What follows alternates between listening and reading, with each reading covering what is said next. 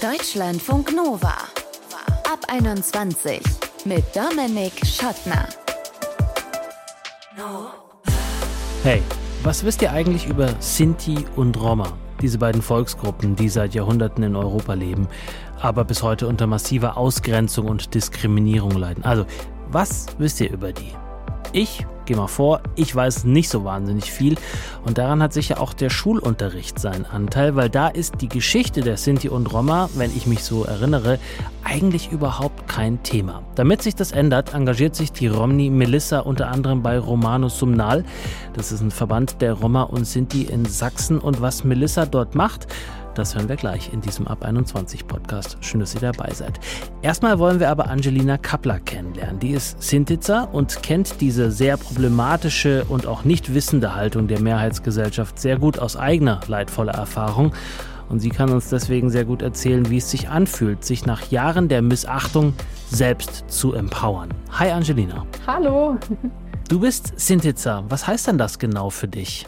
Ja, also natürlich müsste man da jetzt genauer reingehen. Meine Mutter ist Sintitzer, mein Papa ist Deutscher. Das heißt, ich habe natürlich äh, nur die Hälfte mitbekommen, aber bin eben äh, in der Kultur aufgewachsen. Also für mich bedeutet das, dass ich eben unsere Kultur, aber auch unsere Sprache gelernt habe äh, mit unseren Sitten. Und ja, ich sag mal, das äh, versuche ich natürlich zu bewahren und kann mich damit eben auch identifizieren. Aber für mich äh, sind die Sinti vor allem, die sind ja eine, sage ich mal, Minderheit äh, der Deutschen. Also wir bezeichnen uns selber auch als Deutsche. Die Sinti und auch Roma, die kommen ja ursprünglich aus Indien, aus Nordindien und sind über Jahrhunderte von Jahren bis nach Europa gekommen. Das bringt natürlich ganz unterschiedliche kulturelle Einflüsse mit sich. Einmal ist unsere Sprache natürlich sehr einzigartig und macht für mich unsere Kultur aus, ähm, weil man sie mit nichts eigentlich so vergleichen kann und sie aber auch andererseits gestückelt ist aus ganz vielen kulturellen anderen Sprachen. Mhm. Speziell, wenn ich jetzt für die Sinti sprechen würde, so wie ich aufgewachsen bin, dann zeichnet uns eigentlich sehr starke familiäre Bande aus und äh, die Musik spielt eine sehr große Rolle bei uns und auch bei vielen anderen und macht irgendwie auch so ein bisschen vielleicht den Unterschied aus, wenn ich jetzt äh, den, sage ich mal, familiären Teil meiner Mutter mit dem meines Vaters vergleiche ja. dann, äh, ja, genau, ist, sage ich mal, eine Familienzusammenkunft immer sehr musikalisch und sehr intensiv, ja. Ja, jetzt äh, frage ich mal wirklich äh, super, super, super naiv, so als hätte ich mich noch nie mit dem Thema mhm. beschäftigt. Mhm. Das, was du jetzt gerade erzählt hast, ist ja aber überhaupt nichts, wofür man sich jetzt irgendwie schämen müsste, was man verheimlichen müsste oder so in der Art. Trotzdem war, glaube ich, der Rat deiner Eltern, vor allem deiner Mutter, mhm. jetzt da nicht so offen darüber zu reden, was deine familiäre Herkunft ist zum Teil, ne? Ja, leider. Also die Vorteile, die nach wie vor in unserer Gesellschaft stark verankert sind, die machen es einem natürlich sehr schwierig, mit seiner Herkunft umzugehen. Also bei mir ähm, war das zum Beispiel äh, schon in der Grundschulzeit. Da haben meine Eltern oder auch meine Mutter vor allem eben darauf geachtet, nicht über ihre Herkunft zu sprechen. Und sie hat mir eben diesen Rat auch mitgegeben. Irgendwann kam es doch raus und das hat dann dazu geführt, dass ich eben in der Schule eigentlich von klein auf immer, ja, sag ich mal, das Mobbing-Opfer oder auch, ja, einfach die Außenseiterin war. Mhm. Ähm, die Kinder haben das natürlich nicht verstanden eigentlich, um was es geht. Sie haben nur gewusst, irgendwie bin ich anders und sie haben natürlich von ihren Eltern gelernt bekommen, okay, ähm, mit der Angelina spielt ihr lieber nicht. Ja, warum weiß ich leider nicht. Also ich weiß nicht, was sie ihren Kindern erzählt haben, aber ich habe mich natürlich im Laufe meines Lebens sehr viel mit den Vorteilen auseinandergesetzt. Und so die häufigsten Vorteile, die mir untergekommen sind, war einmal, äh, dass äh, die Kriminalität, äh, sage ich mal, ausschlaggebend ist. Also wir würden klauen. Viele denken, man lebt im Wohnwagen und hat keinen richtigen Job oder würde betteln. Also ganz viele diffuse Vorteile, die äh, teilweise eine sehr lange Geschichte schon mit sich tragen. Es gibt zum mhm. Beispiel auch das Vorteil, dass wir Kinder stehlen würden. Mhm. Das ist alles äh, geschichtlich bedingt gewesen und natürlich vor allem ähm, durch die NS-Zeit ähm, stark geprägt wurden. Und leider hat es in Deutschland nie eine Aufklärung gegeben oder ein sage ich mal, Moment, äh, in dem man etwas über äh, ja, Sinti und Roma lernt, zum Beispiel in der Schule, sodass solche Vorteile aufgeklärt werden könnten. Gab es einen Moment, jetzt wenn du, wenn wir gerade bei der Schulzeit sind, mhm. der dich besonders geprägt hat, wo du gesagt hast, so Leute, das geht jetzt gar nicht mehr, ich wehre mich jetzt? Ähm, ja, das war ein Moment in der Schule, da hat ein Klassenkamerad von mir ähm, mich gefragt, was es denn heute in der Mensa gäbe. Und da hat er zu mir gesagt, äh, es gibt heute deine Mutter, es gibt Zigeunerschnitzel. Also das war wortwörtlich die Aussage. Und da ist mir dann total der Kragen geplatzt und ich bin wirklich richtig sauer geworden und äh, habe mich dann gegen ihn gewehrt. Und das war dann Gott sei Dank so ein Moment, wo er dann irgendwie, glaube ich, einfach einen gewissen Respekt dann doch vor mir hatte mhm. und mich dann in Ruhe gelassen hat. Aber ich habe schon sehr lange ähm, das immer erduldet und es war aber auch einfach so, dass man sich selber natürlich gerade als Kind gefragt hat, okay, was stimmt nicht mit mir?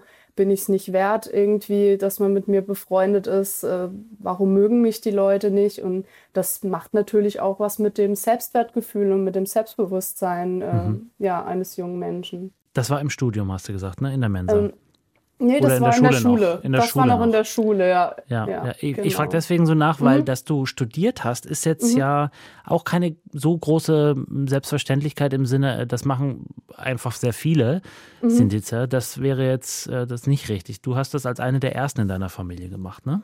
Ja, genau, absolut. Ja. ja. da hatte ich Gott sei Dank die Voraussetzungen dafür, dass sich eben meine Eltern sehr gekümmert haben und dass ich mich das auch traue. Wie hast du dich denn dazu dann am Ende entschlossen, wenn du es dir selber nicht zugetraut hast? Ich habe natürlich irgendwie durch die Erfahrungen, die ich in der Schulzeit gemacht habe, eben immer sehr mit Selbstzweifeln gekämpft war aber immer sehr gut in der Schule und ähm, ja, hatte einfach auch große Lust dazu, äh, studieren zu gehen. Ich hatte natürlich Sorge, schaffe ich das? Äh, bin ich da gut genug dafür? Wie ist das im Studium? Äh, wie sind da die Menschen? Und ja, habe viele Sorgen gehabt, aber habe mich dann getraut, weil ich eben dann auch einfach die Unterstützung aus der Familie hatte. Und ähm, ja, das war dann auf jeden Fall äh, eine sehr schöne Erfahrung für mich. Ja, sehr schöne Erfahrung, die du auch in deinem heutigen Beruf ja dann am Ende nutzen kannst. Du hast Ernährungswissenschaften studiert, bist heute mhm. Winzerin und ja. jetzt machen wir mal so ein paar Schritte nach vorne, bist auch quasi adlig, nämlich 2019, 2020 warst du deutsche Weinkönigin. Ja. Ähm, und das klingt so ein bisschen aus jetzt äh, Sicht eines Menschen, der vielleicht nicht in einer Weingegend ist, immer so ein bisschen so haha lustig, ja. aber das hat dir tatsächlich auch einen Schritt nach vorne gebracht, ne? Absolut. Ich glaube, als erstes muss man einfach dazu sagen, deutsche Weinkönigin ist keine Schönheitswahl, wie viele leider immer noch irgendwie so vor Augen haben. Das ist wirklich eine Wahl der Fachfrauen. Man wird da fachlich auf Deutsch und Englisch befragt, eben zum Thema Weinbau. Man muss sich ja verschiedenen äh, Tests quasi unterziehen, live auf der Bühne, im Fernsehen. Und man ist dann quasi ein Jahr Vollzeit ähm, als deutsche Weinkönigin in der Welt unterwegs und äh, ja, hält Weinseminare, ist auf Weinfachmessen, ja, tauscht sich mit Sommeliers aus oder Weinkennern. Und äh, ja, das hat natürlich mein Netzwerk sehr erweitert. Mhm. Und ich habe dadurch natürlich, ja, einfach sehr, sehr viel gelernt. Ähm, auch, ähm, ja, sage ich mal, auf Menschen zuzugehen und ähm, ja, sich eben ein bisschen was einfach mal zu trauen. Ja. Und äh, das kommt mir jetzt in meinem Beruf natürlich äh, sehr zugute und hat eben auch nochmal das auch unterstützt, dass ich nochmal gesagt habe, ich möchte Winzerin werden. Ich habe meine Amtszeit genutzt, um tatsächlich auf das Thema ähm, aufmerksam zu machen, also den Antiziganismus und äh, die Diskriminierung, die immer noch herrscht. Und ähm, das war natürlich schon nochmal ein großer Schritt für mich und auch eine sehr interessante Erfahrung, dass ich eben äh, damit an die Öffentlichkeit gegangen bin und gesagt habe, hier, ähm, meine Mutter ist Sintitzer und äh, ich bin äh, jetzt deutsche Weinkönigin. Wir sind Teil dieser Gesellschaft und äh, Teil der Kultur und habe einfach versucht, die Leute so ein bisschen mit dem Thema zu sensibilisieren. Und ähm, ja, das war sehr spannend, weil auch viel positive Rückmeldung kam. Deine Mutter hatte gedacht, oh Gott, das wird die totale Hölle. Das wird, ja. das wird ganz schlimm, ne? Ja, die hatte große Angst, dass das nach hinten losgeht, ja. Und heute ist sie aber froh, dass du es gemacht hast. Absolut, ja. Ja. Doch. Wie, wie, ist denn jetzt heute nach dieser Amtszeit und nach allem, was du uns jetzt erzählt hast? Das war jetzt natürlich der krasse Schnelldurchlauf deines ja. Lebens, logisch. Aber ähm, welche Vorurteile begegnen dir denn heute noch, nachdem du ja schon so viel auch ähm, Empowerment-Arbeit gemacht hast und so weiter? Mhm. Ähm, ähm ich bin aber sicher, da ist immer noch ganz viel nicht aufgearbeitet, oder? Ja, absolut. Also ich ähm, mach mir da, habe mir da so ein bisschen eine Mission draus gemacht, dass wenn ich Menschen kennenlerne und ich merke, ähm, dass das Thema vielleicht ganz interessant für sie sein könnte oder es einfach irgendwie dazu kommt, weil man sich dann länger kennt, dann spreche ich das natürlich an. Und ich sehe immer wieder in den Augen der Menschen, wenn ich sage, dass ich äh, eben Sintitzer bin und dann meistens erstmal erklären muss, was das ist. Aber wenn ich dann darüber sprich, wie sich die Haltung der Menschen oft irgendwie verändert. Man sieht eine Skepsis und so eine leichte Ablehnung. Das variiert natürlich, aber ich sehe einfach immer, dass ich dann sehr viel erzählen muss und erklären muss, um den Menschen klarzumachen, dass das Bild, was sie vielleicht im Kopf haben, gar nicht der Realität entspricht. Und ähm, das würde ich mir einfach wünschen, dass sich das eben in der Zukunft verändert, dass Menschen einfach äh, sensibilisiert werden, gerne einfach in der Schule, ich, ich sag mal im Geschichtsunterricht, wenn man sowieso auch über die Verfolgung spricht, dass man da eben einfach äh, ja, die Infos mit einbaut. Und ich glaube, das würde wahnsinnig viele Vorteile abbauen und dann eben die Begegnung einfacher machen. Sagt Angelina Kapler. Junge Sintica, ehemalige Weinkönigin, Winzerin, bald vielleicht auch Inhaberin eines eigenen Weinguts. Danke dir. Dankeschön.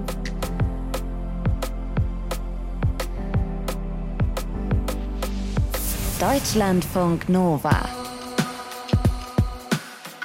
Vorhin haben wir von Angelina gehört, wie es ist, als Sintica in Deutschland aufzuwachsen. Kurz zusammengefasst, da ist noch relativ viel Luft nach oben. Vor allem was die Diskriminierungserfahrungen angeht, die müssen einfach weg, Leute. In einem Atemzug mit Sintice werden eigentlich fast immer auch Romja genannt oder im früheren Sprachgebrauch auch Sinti und Roma genannt. Auch die Roma erfahren im Alltag vor allem Ausgrenzung und Diskriminierung, obwohl sie eigentlich mittendrin in dieser Gesellschaft sind. Wie Melissa, sie ist Romni, kommt aus Leipzig und ist jetzt hier. Hi Melissa. Hi. Sag mal, deine Mutter ist Deutsche, dein Vater ist Rom aus Mazedonien. Wie prägt das Ganze deine Identität? Oh, gute Frage. Also natürlich ist es sehr schön, dass ich ähm, aus zwei Kulturen das Beste so mitbekommen habe. Und natürlich merke ich auch, dass ich zum Teil halt die Deutsche bin und zum Teil halt die Romni aus Mazedonien.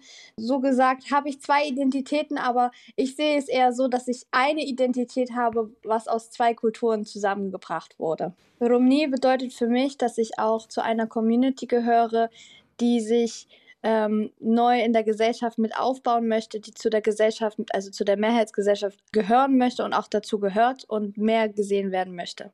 Mhm. Das sagst du ja, weil du bis jetzt ganz viele Diskriminierungserfahrungen gemacht hast, nehme ich an. Kannst du dich an die erste erinnern, die du bewusst wahrgenommen hast? Bei mir ist es tatsächlich dieser unterschwellige Rassismus, der bei den Menschen zum Vorschein kommt. Ich kenne natürlich auch Freunde von mir, und auch aus der Community stammende, die ähm, richtig krassen Rassismus äh, miterlebt haben. Aber bei mir ist es der unterschiedliche Rassismus und der zeigt sich tatsächlich auch beim Arzt oder bei äh, Behörden. Mhm. Also wenn ich zum Beispiel zu einer Behörde gehe oder ähm, zum Arzt, war das tatsächlich jetzt das erste Mal, wo ich das wirklich richtig miterlebt habe und richtig aufgenommen habe, dass mich der Arzt nicht rannehmen wollte wegen meines Nachnamens, wegen meines Aussehens und weil meine Krankenkassekarte nicht funktioniert hat, obwohl der Arzt mich äh, dran nehmen sollte, müsste. Und er hat gesagt, dass das wegen deines Nachnamens ist? Und natürlich wegen deines nicht, Aussehens? Nat natürlich nicht, aber andere wurden drangenommen, die hatten das gleiche Problem, weil die Karte kaputt war. Die wurden drangenommen, ich wurde nicht drangenommen. Mhm. Genau. Ist dir das ähm, schon öfter passiert? Also auch früher jetzt zum Beispiel in der Schulzeit, wo du gemerkt hast, okay, also ich werde irgendwie anders behandelt, obwohl ich mich gar nicht anders verhalte? In der Schule hatte ich zum Glück keinen Rassismus und Diskriminierung erlebt, dadurch, dass ich in einer ähm, privaten Schule war und äh, die Privatschule sehr offen und äh, sensibilisiert wurde, also schon von den Menschen privat, von den Lehrern, war das mein Glück, dass ich damit äh, keine Probleme hatte und ähm, das sehr offen geregelt wurde und äh, angesprochen wurde. Mhm. Das heißt, da konntest du offen mit deiner Herkunft oder mit deinem, mit deinem Hintergrund äh, sein erst als du dann von der Schule runtergegangen bist, hast du dann andere Erfahrungen gemacht oder wie? Genau, genau, genau. Also für mich war das nie das Problem, es offen kenntlich zu zeigen und zu sagen, dass ich äh, eine Romney bin. Ähm, für manche ist es halt super schwierig. Ich kenne da auch Freunde, die haben werden, es wird dann von den Eltern gesagt, dass sie das bitte ähm, verheimlichen sollten, damit sie halt nicht Diskriminierung äh, erleben müssen in der Schule oder bei anderen Sachen, die sie machen. Mhm. Und ähm, bei mir war das so, ich bin dann auf eine, auf eine andere Schule gegangen, weil ich mein Fachabitur machen wollte.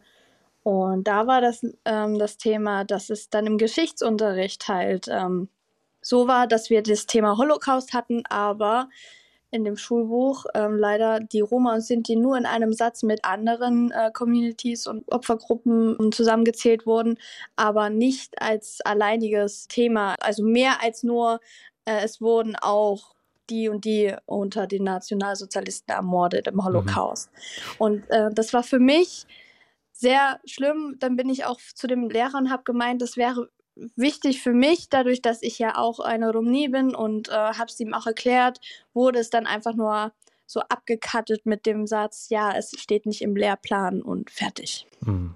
War das ein Punkt, wo du gesagt hast, ich muss mich jetzt für meine, wie du sagst, Community engagieren, ich muss da mehr Sichtbarkeit schaffen oder war das sozusagen das die gesammelten Erfahrungen, die du gemacht hast, die dich zu deinem Engagement, du bist ähm, bei Romanus Sumnal, dem Verband der Roma und Sinti in Sachsen, warum mhm. du da dich jetzt engagierst. Also ich habe schon vorher angefangen, mich zu engagieren, ähm, auch bei Amarudrom in Berlin und natürlich auch bei Romanus Sumnal in Sachsen. Habe ich dann äh, als Jugendliche angefangen, mehr und mehr mich für das Thema zu interessieren und hat mich auch mehr beschäftigt. Ich habe verschiedene Workshops besucht, aber immer diese Dinge, ähm, wie zum Beispiel beim Arzt oder in der Schule, das hat mich äh, immer mehr vorangetrieben und gesagt, okay, ich muss mehr machen, ich muss mich mehr mit dem Thema beschäftigen, ich möchte mehr verändern, weil ich möchte nicht, dass genau die Leute aus meiner Community, aus der nächsten Generation, das so mitbekommen und genau Aha. diese gleichen Probleme haben. Was machst du dann, wenn du da bei äh, zum Beispiel Romano Sumnal bist? Wie engagierst du dich da? Was äh, sind deine Tätigkeiten, außer jetzt zum Beispiel Interviews wie dieses zu geben? Genau, also zum Teil dieses Interview zum Beispiel auch mit anderen Organisationen. Ich gebe gerne Workshops, ähm, auch in, in verschiedenen Städten habe ich das gemacht, auch mit meinen Kollegen zusammen. Ich arbeite mit Jugendlichen zusammen und äh, gehe auch auf verschiedene Workshops, in denen ich eingeladen werde. Versuche immer wieder mit den Menschen zu sprechen, die mit dieser Sache konfrontiert sind. Also jetzt nicht nur mit der Mehrheitsgesellschaft, sondern auch mit unserer Community und ähm, schaue, dass ich dann mit den ganzen Sachen somit das alles mit verändern kann. Mit unseren mhm. Leuten, mit den Vereinen, mit der Politik. Genau. Hast du den Eindruck, dass sich da in den vergangenen Jahren schon was getan hat, seitdem du dich da auch mit engagierst? Oder ist da immer noch viel zu tun? Also ich würde sagen, es ist auf jeden Fall Luft nach oben. Es hat sich einiges verändert, nicht vieles, aber einiges oder ist auf einem guten Weg. Aber ich muss auch ehrlich sagen, es gibt verschiedene Sachen, wo sich das leider nicht geändert hat. Wo würdest du dir mehr wünschen noch? Zum Beispiel würde ich mir gerne im Schulsystem das wünschen, dass äh, im Lehrplan das so drin steht, auch dass äh, die anderen Opfergruppen im Holocaust benannt werden, die anderen Communities, die anderen Gruppen. Um, genau, das wäre auf jeden Fall super wichtig, damit es halt auch in der Schule verändert wird, damit auch Kinder und aber auch die ähm, Jugendlichen, aber auch zum Teil die Lehrer sensibilisiert werden. Dann kann man komplett anders in die Schule eingehen und auch die äh, Kinder aus unserer, ähm, aus unserer Community wären dann vielleicht offener und auch die anderen, also die anderen Schüler wären dann offener für die Menschen, weil sie dann wissen, was passiert ist und das wäre dann ein anderes Verhalten. Und aber auch natürlich, wenn es um das Thema Polizeigewalt geht, dass in der Polizei mehr sensibilisiert wird, weil da hat sich leider nichts verändert. Es sind trotzdem unsere Leute, die dann auf der Straße sind und dann ja einfach spazieren gehen zum Beispiel und dann trotzdem angehalten werden aufgrund dessen, wie sie aussehen, was sie für einen Namen haben und wahrscheinlich auch, weil sie auch Roma sind. sagt Melissa. Selber Romney, kommt aus Leipzig und engagiert sich, wie wir gehört haben, für ihre Community. Vielen Dank, Melissa, für diesen Einblick. Dankeschön, ich freue mich. Vielen Dank. So, wenn ihr mehr wissen wollt über die Geschichte der Sinti und Roma, wenn ihr mehr wissen wollt, wie es sich anfühlt, als Sinti oder Roma in Deutschland zu leben, vielleicht sogar in einem Beruf wie der Schauspielerin, dann empfehle ich euch den Deep Talk mit der Schauspielerin Taisia Schumacher, findet ihr bei uns auf der Seite auf deutschlandfunknova.de. Und in unseren Shownotes findet ihr die Telefonnummer und die E-Mail-Adresse, unter der ihr uns erreichen könnt, um uns zum Beispiel zu sagen, wie ihr das Ganze, was ihr eben gehört habt, habt, fandet. Was können wir besser machen? Was sollten wir ganz anders machen? Was sollten wir vielleicht auch lassen? Welche Themen wünscht ihr euch für diesen Ab 21 Podcast? Wir freuen uns drauf. Ich bin Dominik Schottner. Bis zum nächsten Mal. Bleibt gesund und geschmeidig. Ciao. Deutschlandfunk Nova. Ab 21. Immer Montag bis Freitag auf deutschlandfunknova.de und überall, wo es Podcasts gibt. Deutschlandfunk Nova. Ab 21.